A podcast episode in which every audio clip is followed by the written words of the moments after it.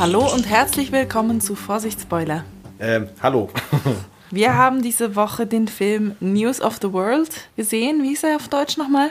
Neues aus der Welt. Genau, der neue Netflix-Film mit Tom Hanks und Helena Zengel. Zengel. Ja. Zengel, der deutschen Newcomerin, Ja. äh, die nominiert ist für den Golden Globe. Genau. Wie immer zuerst mal eine Bewertung. Wie viele Popcorn gibst du dem Film? Ich gebe dem Film, ich schwank zwischen 8 und 9. Und ich gebe ihm 8. Und damit bin ich so ungefähr auf dem Level, auch wie beim Schwarzen Diamanten oder beim Leuchtturm. Und bei dir, was gibst du? Ich habe mir gedacht sieben. Ich glaube, ich habe Gosford Park auch sieben gegeben. Also das ist so das Level. Okay. Unterhaltsam und ähm, regt so ein bisschen an, dass man sich historisch informieren will. Der letzte Film, Jesus liebt mich, war eine Einstiegsdroge für Religion. Jetzt haben wir eine Einstiegsdroge für amerikanische Geschichte. Okay, äh, Triggerwarnungen, Äh, Fällt mir nichts ein. Was sagst du? nervige Kinder. Es kommt ein paar Mal Geschrei vor, das stimmt. Ja. Ja. ja, und so hässlich fressen. Da kann man auch wirklich fressen sagen. Ja, mit den Händen, ja. Also so Fleisch, das noch am Knochen ist, mit den Händen essen, äh, das geht ja noch. Es gibt auch so Mittelalter-Fressfeiern, da isst man mit den Händen. Aber in dem Film wird ja wirklich Suppe oder so. Ja, so äh, Gulasch, Eintopf, Ein- irgend sowas, ja. Wird mit den Händen gefressen. Okay, ja. Das Ja, ist, äh, das ist meine ja, Triggerwarnung. gut.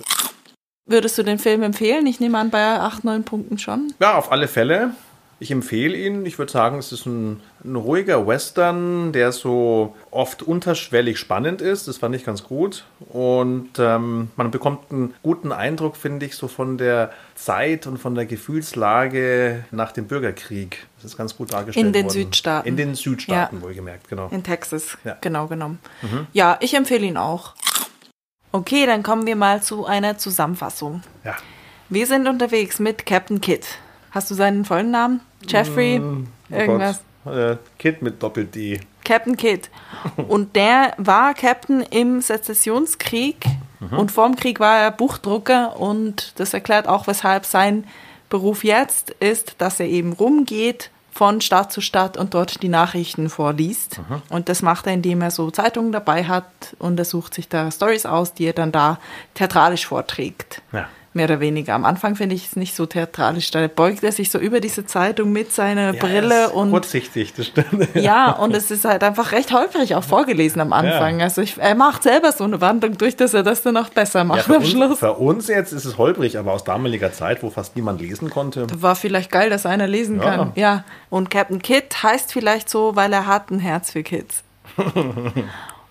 und zwar auf der ersten Station unterwegs zur nächsten Stadt trifft er auf einen Planwagen, der umgestoßen ist, wo ein schwarzer Mann im Baum hängt, aufgehängt und ein Mädchen rennt davon und das nimmt er dann mit, weil das ist ein Mädel, das zurückgebracht werden sollte zur Verwandtschaft, nachdem das offenbar vor sechs Jahren von einem äh, Stamm von amerikanischen Ureinwohnern entführt worden ist, genau. die Kiowa, genau. Und die hat zufälligerweise auch da gleich ihre Papiere mit dabei, woraus wir das erfahren steht alles drin zu ihrer Geschichte, genau. zu ihrer Geschichte. Und er nimmt sie dann mit und will sie in der nächsten Stadt an das Amt übergeben, das da zuständig ist. Das heißt, Ja, im Deutschen war es der Indianerbeauftragte. Aber das alles wird organisiert von der sogenannten United States Indian Services. Genau, da will er sie abgeben, aber der Officer Ja. ist blöderweise gerade im Reservat unterwegs und er ist in drei Monaten zurück. Und er will sie dann bei äh, einem befreundeten Paar lassen, die halt drei Monate auf sie aufpassen. Da haut sie aber in der ersten Nacht ab und man findet sie dann, nachdem sie äh, gesucht wird, auf einem Hügel, wo sie einem vorbeiziehenden, Ja, das waren auch Kiowas. den, den Kiowas, die vorbeiziehen, Genau. zuruft, dass sie sie mitnehmen sollen. Ja, sie will zurück zu ihren Entführern. Ja, wir hatten es ja schon mal vom Stockholm-Syndrom. Ja, genau. Äh, Kommt hier nochmal. Und dann findet er, ähm, okay, dann nehme ich sie mit und bringe sie eigenhändig zu ihren Verwandten. Die sind aber 400 Meilen entfernt. Und er denkt sich dann aber, gut, ähm, ich habe da auch noch so eine Rechnung offen oder etwas, das er aufgeschoben hat, weil er stammt nämlich selber aus San Antonio. Ja. Da war er aber nicht mehr seit dem Krieg dort hat er seine Frau zurückgelassen, die verstorben ist. Das weiß er. Also das erfahren wir erst später, dass er weiß, er wusste, dass sie tot ist. Mhm. Genau. Und dann ist es eigentlich so ein klassischer Road-Movie. Sie sind unterwegs. Das Endziel für ihn ist Äh, Endziel ist San Antonio und Castroville fürs Castroville, Mädel. genau. genau. Das sind die Verwandten von, von der Johanna. Ja. so heißt sie. Johanna oder Cicadia. Oder Cicada. Ja. Cicada. Es nennt sie aber nie jemand so, obwohl sie sagt, das ist mein Name. ja, ist eigentlich ein bisschen unhöflich ihr gegenüber. Ja. Ähm, und dann eben ist es eigentlich ein klassischer Road-Movie. In der ersten Stadt, da gehen sie nach Dallas. Genau, da wird erstmal, äh, man kann schon sagen, gefressen. Und da ist auch die, so diese Wirtin, die Kellnerin, die kennt der Captain scheinbar. Die kennen sich, da Ja. läuft auch was. Ja. Äh, so wie ich es verstanden habe, auch nicht zum ersten Mal. Ja, es ist, glaube ich, auch wichtig, dass man das äh, einführt, diese Affäre, damit auch wirklich niemand auf die dumme Idee kommt, dass der Captain sexuell an der Cicada interessiert wäre. Wir haben ja erst noch gesagt, das ist, er betont ganz schön, dass er zwei Zimmer nimmt im Gasthaus. Er betont es so laut, dass es wirklich jeder Zuhörer vorm Netflix. Es macht ja dann schon äh, Sinn, dass er zwei. Zimmer. Also erst dachte ich so, okay, unter Ja. dem, auf, auf der Prärie, da schlafen sie ja auch direkt nebeneinander. Wäre jetzt auch nicht so schlimm, wenn sie in einem im gleichen Zimmer im Gasthaus schlafen. Aber wenn er natürlich dann noch die Wirtin mit aufs Zimmer nimmt, ist schon nett, dass er der Cicada, der Johanna, ein eigenes Ja, ja. Zimmer nimmt. Ja, und da macht er auch am Abend nochmal eine 20 Uhr Nachrichten. Äh, Und danach treten dann die ersten üblen Bösewichte auf. Ich nenne sie einfach die Pädophilen, weil Die pädophilen Veteranen aus dem Ja. Krieg. Ja, die wollen ihm das Mädel abkaufen. Ja. Er, ein Ehrenmann wie er ist, sagt nein und Ja. er reitet dann in der gleichen Nacht sofort noch ab mit seinem Planwagen, mit seinem Trailer, ja, sie ihm hinterher und dann gibt es ein bisschen Verfolgungsjagd und Schießerei. Schießerei. Jawohl.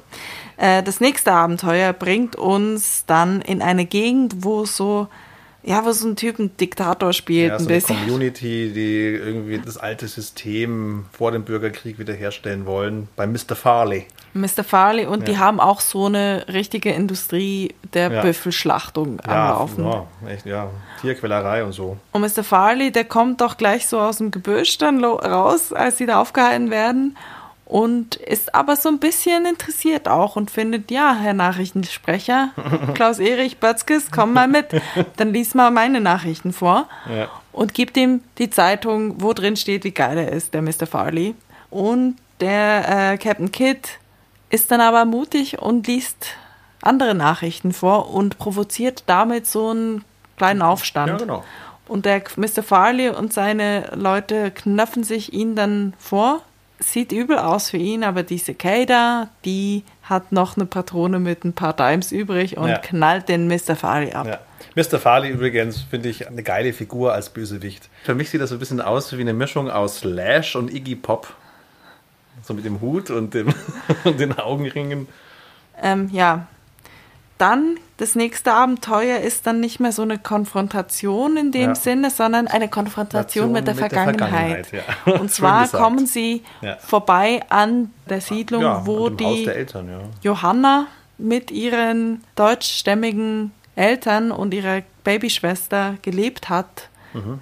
dann eben vor sechs Jahren von den Kiowas überfallen wurde und entführt wurde. Und da geht sie dann ins Haus rein und sieht, es ist alles mit Blut verspritzt. Sie Als hätte da Tarantino eine Abschlachtszene inszeniert. Obwohl es eigentlich nur drei Leute waren: Vater, Mutter und Schwester. Ja, jedenfalls, es geht dann weiter. Genau, was kann einem noch passieren? Wir hatten jetzt als Gegner Pädophile, Rednecks und die Vergangenheit. Vergangenheit. Ja, ein, ein Unfall kann passieren. Ja, und zwar fällt ihnen ein Rad ab. Sie springen noch in letzter Sekunde runter von ihrem Trailer, aber die armen Pferde, die haben nicht so viel Glück, weil die sind ja befestigt am Trailer. Die stürzen samt Trailer den Fels runter und ja, Ja. dann haben sie keine Pferde mehr. Das, Ja, das fand ich mit die tragischste Das war echt Szene, tragisch, ja. wie sie da noch das Pferd erschießen müssen. ja. Dann landen sie in einem Sandsturm. Äh, kann auch passieren. Ich glaube, dann war wirklich eigentlich einiges abgedeckt, was einem so. Ist auch ein Million Ways to Die in the West eigentlich. Ja. Ähm, und dann kommt plötzlich wieder eine, ein Stamm Kiowas, zieht dann vorbei und die Johanna geht hin und macht mal schnell so ein Pferd klar. Auch das ein bisschen unrealistisch. Nee, das, da sieht man, dass die Kiowa voll nett sind und obwohl sie selbst gerade auf der Flucht sind, äh, geben sie noch ein Pferd ab an die Weißen. Ich finde das Unrealistische daran, dass sie nicht sagt, ich komme mit euch mit, sondern dass sie sagt, ich bin hier mit Tom Hanks unterwegs, der bringt mich zu meinen deutschen Verwandten, zu denen ich nicht will. Gib mir mal ein Pferd, damit wir schneller dahin kommen. Hm. Ähm, Dann okay. geht's. Dann kommen wir ja zum eigentlichen Ziel erstmal nach Castroville zu den Verwandten. Ja, und da wird sie dann abgegeben. Die sagen, ja. also die Tante war offenbar die, die Schwester von der Mutter. Mhm.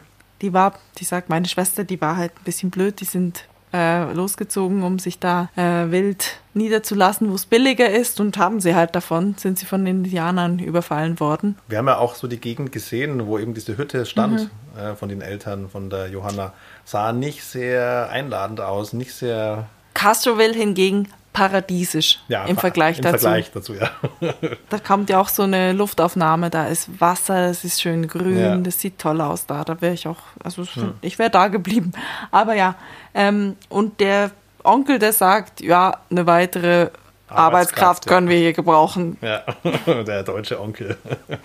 und der Captain Kidd, der zieht dann alleine weiter nach ähm, San Antonio, San Antonio genau.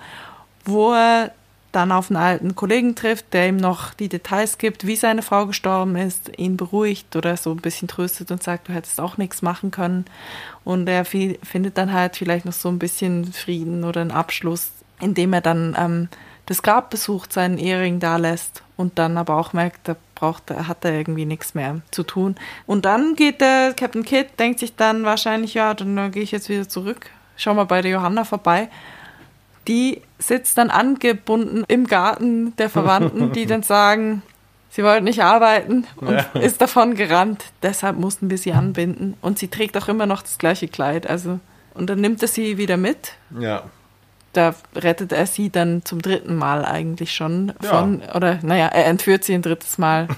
genau, sie wird zum dritten Mal entführt. Kann man ja. so sagen, ja. Aber sie wird, das stört mich ein bisschen, sie wird kein einziges Mal gefragt, was willst du?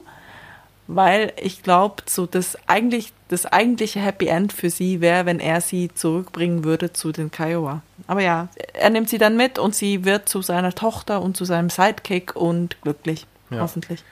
Ja, sie ist eine entwurzelte Seele. Sie ist da glücklich, wo sie halt gerade entführt wird. Bei den Kiowa, beim Tom Hanks. Nur bei den Deutschen nicht, da wird sie angekettet. Ich möchte zwei Tipps abgeben, wo eine ähnliche Thematik vorkommt, mhm. wo Kinder von älteren Herren mitgenommen werden und bevatert werden. Mhm. Einerseits Les Miserables, mhm. Cosette, die von Jean Valjean mitgenommen wird. Und andererseits ein, eine Geschichte, ich will nicht sagen Film, ähm, eine Geschichte. Midnight Sky. Eine Geschichte, wo ein Kind zu Verwandten geschickt wird und nicht gefragt wird, ob es dahin will oder nicht, sondern es das heißt halt einfach, ah, deine nächsten Verwandten, ah, da gehst du jetzt mal mit. Ja, Rate. Alpen-Dingsbums. Heidi. Heidi, genau. Richtig. Ein Fall für die Kinder- und Erwachsenenschutzbehörde. da lachen jetzt die Schweizer. Das sind meine beiden Filmtipps. Das war die Zusammenfassung von News of the World. Also ich hatte es ja ein bisschen angeteasert vorhin schon. Ich finde den Titel ein bisschen irreführend, weil ich finde, es geht im Grunde eigentlich nicht wirklich um das, was er da macht, um Geld zu verdienen, um, um dieses News vorlesen. Also of the World, ich finde es von mir aus News of the USA, of the Union oder so könnte man es vielleicht noch nennen. Das, also diese News liest er vor und ordnet das Ganze so in einen globaleren Kontext ein. Aber außerhalb der USA oder außerhalb der Region schon nur erfährt man keine News. Ja, nicht in den Szenen, die wir sehen. Wir sind so mehr bei den regionalen Nachrichten. Genau. Oder auch so ein bisschen Panorama und Politik aus den USA. Ja, also passt ja ähm, von mir aus die, die Story. Ich finde, die, die Story geht nicht wirklich darum, wie eben Nachrichten vermittelt wurden in dieser Zeit, sondern es geht um diese Geschichte, wie diese zwei verlorenen Seelen einander durchs Leben helfen und dann letztendlich ihr Glück darin finden, dass sie einander haben. Ja, aber trotzdem ist es eine besondere Geschichte, so wie ich sie noch nicht gehört habe in einem Western, dass man einfach mal eine Geschichte erzählt von einem, der rumzieht und den Leuten Nachrichten vorliest. Finde ich gut so und es ist Also Ja. ich finde es jetzt nicht so irreführend. Also ich finde es schon auch eine, ein wichtiges Vielleicht Element in dem Film.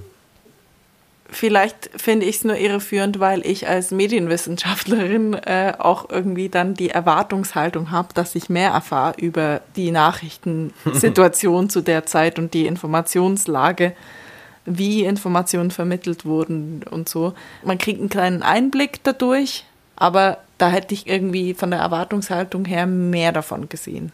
Es ist schon auch politisch.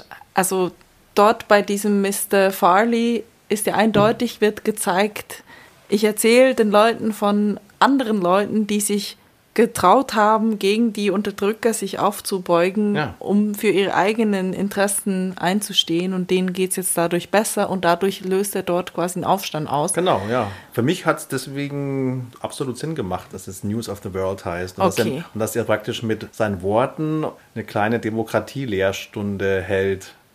Ohne dass es kitschig wird. Also ich fand es. Ja, also eben als Medienwissenschaftlerin und ich habe ja auch eine Masterarbeit geschrieben über Demokratisierung durch die Medien und so, also dass Öffentlichkeit nur dadurch entsteht, dass ein gemeinsames Wissen von Nachrichten, von Weltgeschehen, von Öffentlichkeit eben da ist und dass dadurch Meinungen gebildet werden können und politische Entscheidungen getroffen werden können. Das ist, spielt ja da alles rein. Ich glaube, mein Punkt von, weshalb ich finde, es ist irreführend, ist einfach, dass diese, für mich ist die Hauptstory, die erzählt wird, die vom alten Mann mit dem jungen Mädel und das, das, die Geschichte mit den News vorlesen ist halt einfach sein Beruf, aber darum geht es jetzt nicht in erster Hm. Linie. Vielleicht ein Wort zum Paul Greengrass. Bitte? Das ist ja? jetzt völlig bescheuert, aber du musst dir mal Bilder von ihm ansehen. Wenn man ihn sieht. Hier, ich habe ich hab was vorbereitet. An wen denkst du da? Ich habe mir gedacht, je nach Kopfhaltung sehe ich, Ich sehe so Steve Bannon, Peter Jackson, Peter Jackson, ja. ja. Ich sehe Jack Black, Jokerin Phoenix und Helmut Kohl auch ein bisschen. Hier vor allem. ja, Paul Greengrass. Und jedenfalls dieser Film, er hat nicht einfach nur so auf Anfrage mal einen Film gemacht, sondern es hieß, dass er immer schon mal einen Western machen wollte. Und dieses News of the World war wohl so ein Herzensprojekt von ihm. Und ich finde, das merkt man schon. Er hat sich, er hat einen guten Film gemacht sehr darauf bedacht, dass die Details stimmen, historisch korrekt, soweit es geht. Ähm, Figuren finde ich auch, fand ich gut gezeichnet. Ja, also hier Helmut Kohl als Steve Bannon. Regisseur. Steve Bannon. Ist auf jeden Fall ein wesentlich besserer alter Mann nimmt sich einem kleinen Mädchen an äh, Film als The Midnight Sky. Ja, huh. Das habe ich mir auch überlegt, weil dort gibt es ja auch dieses Element von, sie müssen jetzt zusammen aufbrechen und irgendwo hin. Ja. Und dort war einfach diese Reise komplett überflüssig. Dort hat es halt ausgesehen, als wäre das jetzt noch drin, damit noch eine halbe Stunde mehr Material rauskommt dabei. Ja. Hier ist der ganze Film die Reise. Und das fand ich auch toll an dem Film, weil dann beginnt eben dieses Road-Movie und auf dieser Reise, man weiß eigentlich nie, was als nächstes passiert. Was ist die nächste Station, was kommt da hinter der Hecke vor. Und das hat den Film so ein bisschen unvorhersehbar gemacht und auch spannend. Es Ja. ist nicht so, dass er sagt, ich gehe da jetzt hin, obwohl ich da gar nicht hin will, aber ich muss noch ein bisschen die Zeit auffüllen, sondern sei- das, was er will, ändert sich im Laufe des Films und deshalb ist es ein typischer Roadmovie, wie andere Filme auch, wo eben irgendwas nachgereist wird oder so und wenn man es dann endlich erreicht, Ja. erkennt man dann eigentlich, ging es gar nicht darum, dorthin zu kommen, sondern die Belohnung war Ja. quasi die, die Reise auf sich zu nehmen. Ich finde an dem Film vor allem stark, dass es eben so ein, ein Bild vermittelt, wie das ausgesehen haben könnte. Und ich, ich habe Ja. so eine Faszi ich habe schon irgendwie so eine Faszination für diese Western-Optik, Ja. ähm, Ästhetik auch mit diesen Holzhäusern, die irgendwie nicht mehr als zwei Etagen hoch sind und dann steht so Bank und so oben drüber oder die Pharmacy, also so dieses, das ist die Altstadt der Städte Genau, ja. in den USA, wie es es hier halt nicht gibt. ja. Ähm, und ich war ja vor ein paar Jahren auch mal im Westen der USA und bin mit dem Greyhound von San Francisco nach Reno gefahren. Und da fährst du auch durch äh, in Sacramento, das ist die Hauptstadt von Kalifornien. Und dort, so aus dem Fenster guckend, kommst du wirklich an solchen Gebäuden noch vorbei. Und für mich ist das so surreal, weil das für mich einfach so kulissenhaft aussieht. Für uns also, dass es das nicht aber für die ist es historische Altstadt. Ja. Drei Fragen, die mir nach dem Film noch geblieben sind. Ähm, ich habe mich einerseits gefragt, woher wussten die Behörden, wer dieses Mädel bei dem Stamm ist? Weil sie hat ja Papiere. Ja, ja das ist nicht, mir ist es auch nicht ganz klar. Weil, wer okay, das aufschreibt und wo die gehen wir Infos mal davon herkommen. aus, das wurde irgend bei einer Behörde gemeldet, oh, die Leonbergers, die wurden alle umgebracht, aber von der älteren Tochter haben wir keine Leiche gefunden. Ja. Und dann sechs Jahre später wird irgendein Indianerstamm ausgenommen und bei denen wird ein weißes Mädchen gefunden. Dann denkt man, das wird die sein, so oft kommt es nicht vor. Ja. Okay, so irgendwie muss ich das abgespielt haben. Aber das hat ja alles stattgefunden. Also vor sechs Jahren, vor sechs Jahren war noch der Krieg. Da Ja. hatten doch die Behörden wahrscheinlich anderes zu tun, als Meldungen irgendwie noch zu registrieren, die sie dann auch noch überliefern. Bis, also die haben ja in der Zwischenzeit den Krieg auch verloren.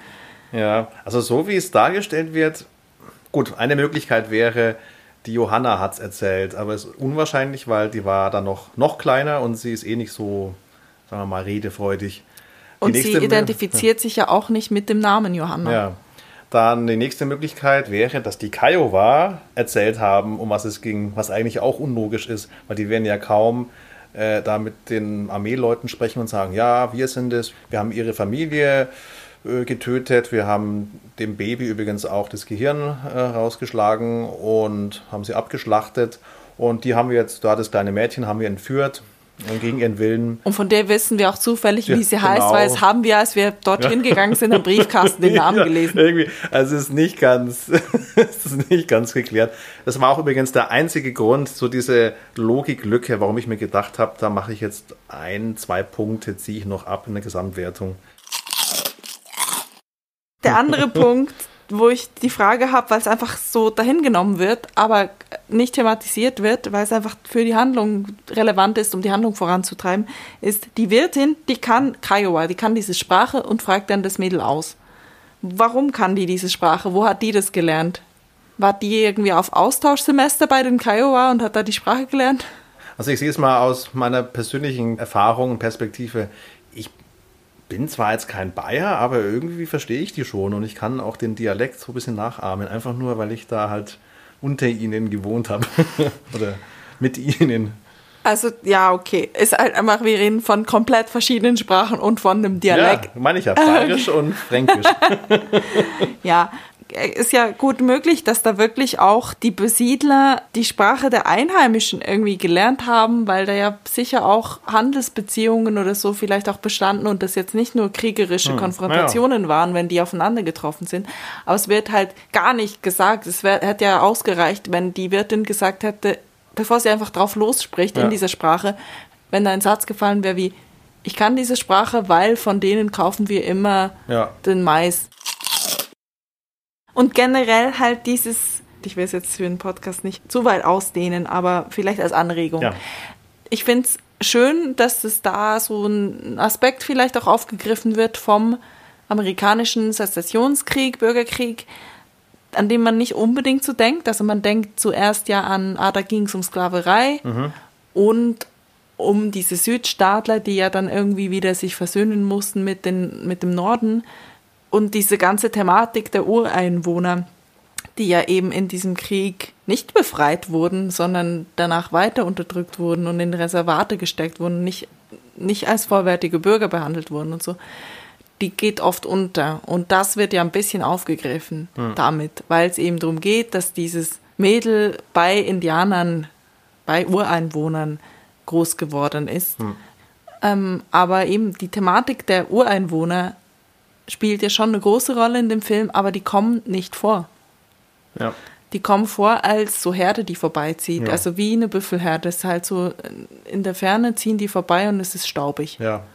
Und dann kommen sie vor in Form dieses sehr, sehr weißen Mädchens, deutschstammige Indianermädchen, was natürlich jetzt für diese Story notwendig ist und passt, aber ähm, so als Anregung würde ich einfach irgendwie, habe ich mich dann mehr gefragt, wo sind die Stories über die tatsächlichen Ureinwohner, die es ja wirklich gegeben hat, während jetzt diese Story von diesem deutschstammigen äh, Indianermädchen, das da entführt wurde und mit Stockholm-Syndrom da arg irgendwie ähm, aufgewachsen ist bei denen, so Dschungelbuchmäßig und dann doch wieder zurückgeholt, die ist fiktiv. Also ich hätte nirgendwo gelesen, dass das irgendwie auf einer wahren Geschichte basiert. Muss es ja auch nicht, aber irgendwo hat es schon auch wieder so einen Whitewashing-Charakter, dass dieses Thema jetzt thematisiert wird anhand eines extrem blonden Mädchens.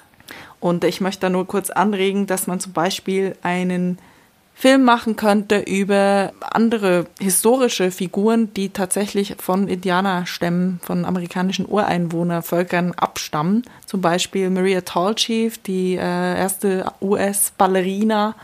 Oder wie hieß die andere? Mary Alice Nelson. Oder auch genannt Molly Spotted Elk. Auch eine hm. Tänzerin, die ist, glaube ich, ein bisschen härter hatte als die hm. Maria Tallchief. Ich verlinke zu beiden eine Podcast-Episode von mhm. einem anderen, von einem Geschichtspodcast. Mhm. Und vielleicht reicht es ja auch in diesem Film, dass, dass das nicht vorkommt, dass es zumindest das anregt.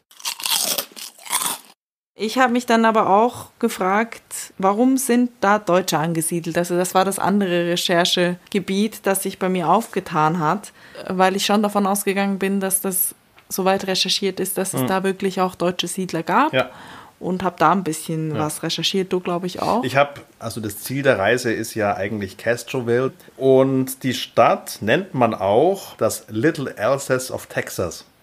Das ist mal eine Stadt, die auch so ab den 1840ern unter anderem von Deutschen besiedelt worden ist, aber auch von Familien aus dem Elsass. So was in dem Film, also das hat schon historische Fundierung. Ansonsten, du hast spannendere Sachen rausgefunden. Ich habe nur mal geguckt, Deutsche in Texas. die gibt es auch heute noch. Also offenbar in, den, in der 1848er Revolution und dann auch in der Industrialisierung sind äh, viele Deutsche wirklich ausgewandert ins heutige Texas. Und da gibt es eine Stadt, die heißt Fredericksburg. Und da wird heute noch sogenanntes Texas-Deutsch gesprochen. Und da verlinke ich auch zu so einem kurzen YouTube-Video, äh, wo dann auch so ein paar ältere Menschen am Tisch sitzen und so ein komisches Deutsch miteinander sprechen, eben dieses Texas-Deutsch, die, glaube ich, in fünfter Generation da wirklich von Deutschen abstammen und das auch noch so ein bisschen zelebrieren, indem ja. sie halt so Customs hochhalten wie Oktoberfest und. Ja, ja die fressen da schön ihr, ihren Braten mit äh, Kartoffelstampfer. Und so, ja. Also, und da gibt es auch ein, das habe ich auch auf ein paar Bildern gesehen, das Restaurant heißt da irgendwie der Lindenbaum. und so. Also sehr deutsch, sehr ursprünglich. Ja. Aber dann nach dem Essen äh, rüber in die Schießhalle zum Rumballern. Genau. So, halt also Deutsche sind machen. dann schon Amis, ganz klar. Und aber das Interessante, was ich da auch gesehen habe, ähm, alles natürlich hart recherchiert auf Wikipedia, dass offenbar die Einwohner von Fredericksburg vorm Krieg, während dem Krieg waren die gegen das Halten von Sklaven, dass die auch dann im Bürgerkrieg mehrheitlich den, den Dienst verwehrt haben und zum Teil auch geflüchtet sind ins neutrale Mexiko. Das heißt, da haben wir jetzt wirklich so ein Reservat von Deutschen, die nicht irgendwie so eine Kriegsschuld mit sich rumtragen, hm. wie das hier der also Fall ist. Weder eine deutsche noch eine amerikanische. Das andere, was dann mich in so eine äh, Recherche-Wikipedia-Session äh, verleitet hat, ist nachzuschauen, wie das jetzt eigentlich genau war mit diesem Sezessionskrieg, weil schon in Dallas, ich weiß nicht mehr genau, mhm. ähm, liest der Captain Kidd vor, dass der Präsident die, die Südstaaten auffordert, die drei neuen Amendments der Verfassung ja. zu unterschreiben und wieder zur Union zurückzukehren. Das war sogar noch vorher, das war ihre zweite Station da in Red River, da wo er auch das Mädel eigentlich loshaben will. Das ist da doch Dallas. Am, nee, das, das ist äh, erstmal so. Red River und da hält er am Abend, macht er seine 20 Uhr Nachrichten muss man sich so vorstellen. Äh, Klaus-Erich Bötzkes. genau, oder Jens Riva. Äh, Wir müssen eigentlich mal gucken in der deutschen Übersetzung, ob er sagt, guten Abend, meine Damen und Herren. Ja, ja aber er macht ja, der äh, Klaus-Erich Bötzkes macht immer nur die Nachmittagsnachrichten äh, und dann 20 Uhr die Hauptnachrichten, so wie es auch der Captain macht.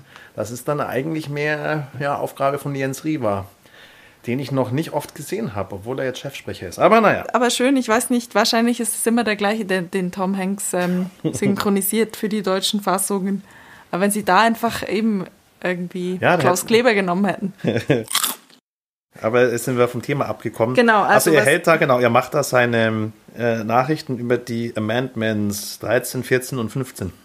Genau, und dort geht's, das habe ich mir jetzt nicht notiert, äh, vielleicht hast du es dir notiert, Ja. dort geht's darum, einerseits, dass die Sklaverei Ja, abgeschaffen Abschaffung ist. Sklaverei, Einführung Wahlrecht für alle, auch für Schwarze natürlich. Mhm. Und, das wusste ich auch nicht, ähm, Verpflichtung zu Reparationszahlungen.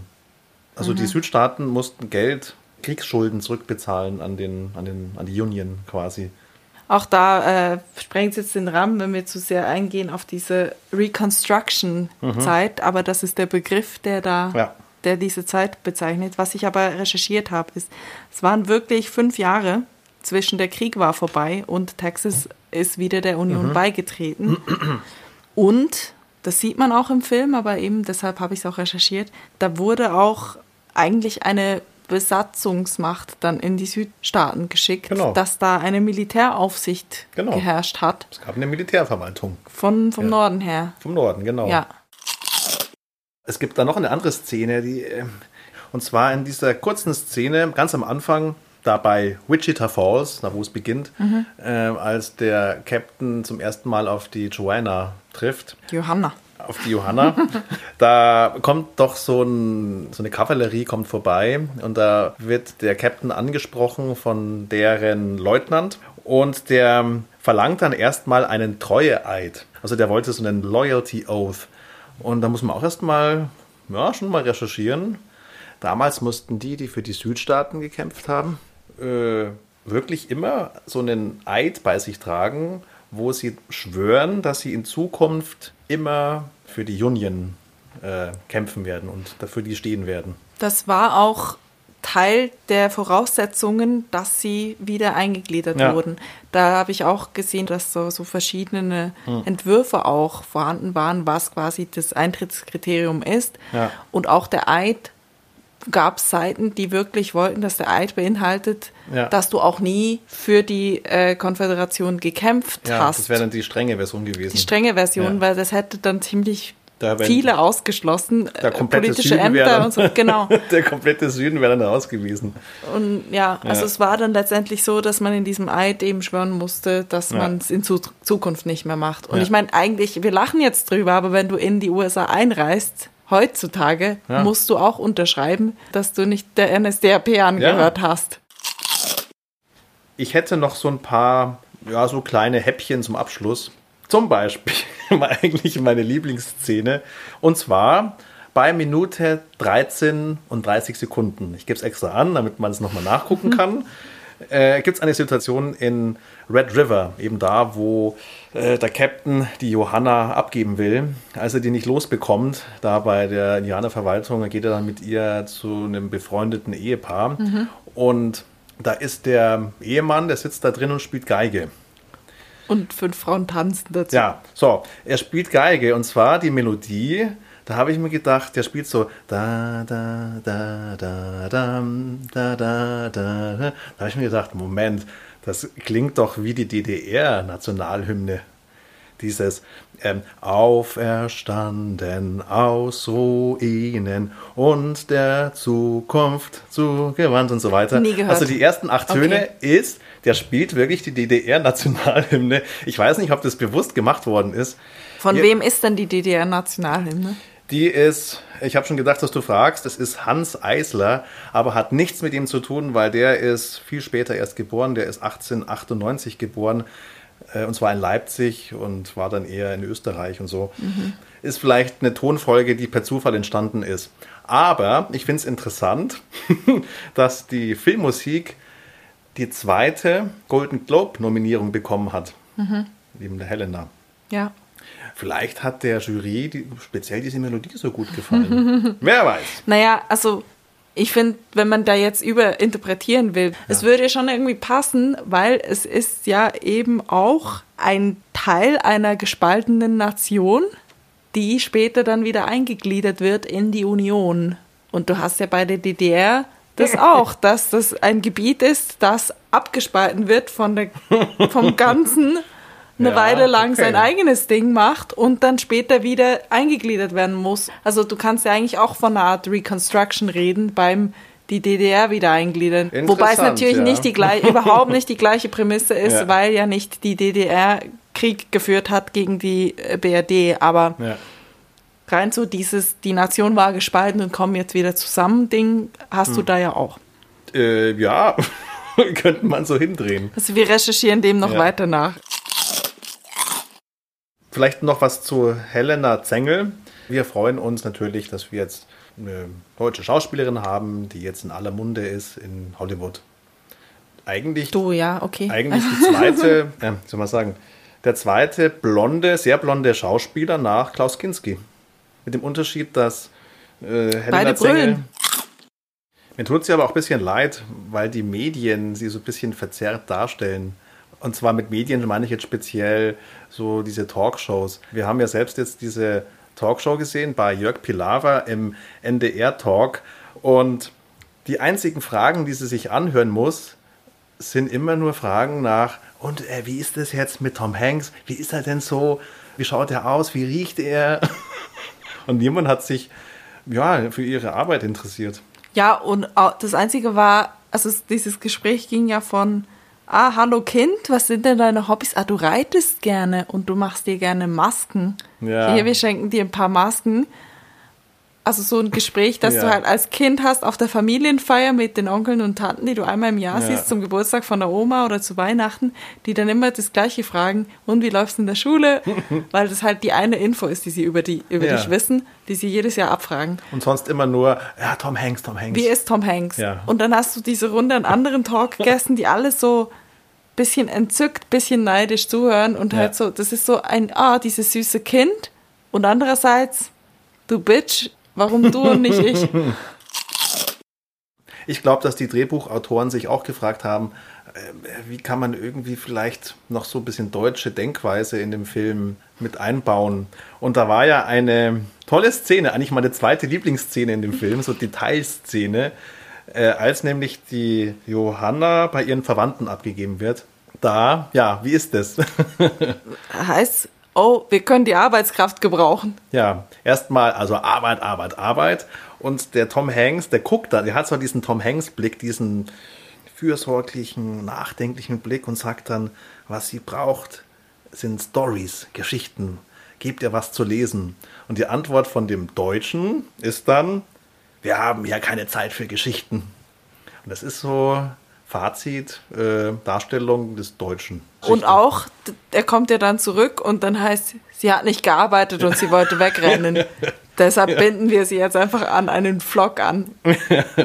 Und das erklärt vielleicht, für, für die Amis erklärt das vielleicht, warum aus Deutschland keine guten Geschichten kommen. Ja, nicht Also, nur für die Amis. Ja. ja, auch für uns Deutsche sollte das ist ein Winken mit einem Zaunpfahl. Ja, an dem ist sie festgebunden. Der Job vom Captain ist ja eigentlich, könnte man so sagen, das, was heutzutage ein Redakteur machen würde. So Nachrichten auswählen und vorstellen. Ich habe gesagt, das ist eigentlich Kuration, weil das das ist, was ich gearbeitet habe drei Jahre lang, nämlich die Nachrichten von bestehenden Newsquellen auswählen und platzieren und quasi eigentlich auswählen, was davon, was schon geschrieben ist, ist relevant, dass ich es hervorhebe. Ja. Und er macht eigentlich das Gleiche. Ja. Also Kuration denkst du ja mehr an vielleicht an eine Museumskuration zum Beispiel, Ja. wo, wo jemand sagt, wir, hab, wir haben jetzt diese Bilder hier und wir hängen die folgendermaßen auf. Das kommt zum Eingang, das hängt neben dem, das neben dem, damit es so und so auffällt, damit das und das ins Auge steht. Und eigentlich ist es dann das, Ja. was er macht. In manchen Bereichen werden ja die Kurateure, also diese Redakteure, werden dann ausgetauscht durch Algorithmen. Ja, der, was der Captain nicht weiß, ist, dass sein Job 150 Jahre später von Algorithmen abgelöst werden. Ich habe mich auch gefragt, ob ihm das damals auch schon passieren konnte. Der Einzige, der ihm seinen Job vielleicht hätte wegnehmen können, wäre dann ein Alkoholiker gewesen. ja, gut. Naja, Dann kommen deine Schlussworte. komm, meine Schluss. Du darfst auch mal die Schlussworte sagen. Äh, okay, mache ich mal. Äh, vielen Dank fürs Zuhören. Was noch? Ah ja, und wir würden uns freuen, wenn ihr uns widersprecht, Tipps gibt, sonst irgendwas, was euch anfällt, über Vorsicht, Spoilerpodcast at gmail.com. alles andere sieht man in der, wo, in der, kann man irgendwo sehen, glaube ich. In den Shownotes. In den Shownotes, Die ganzen genau. Links, die wir erwähnt haben und äh, auch unser Twitter- und Instagram-Handle. Alles klar, gut, dann schönen Wochenbeginn und äh, wir hören uns am Mittwoch wieder.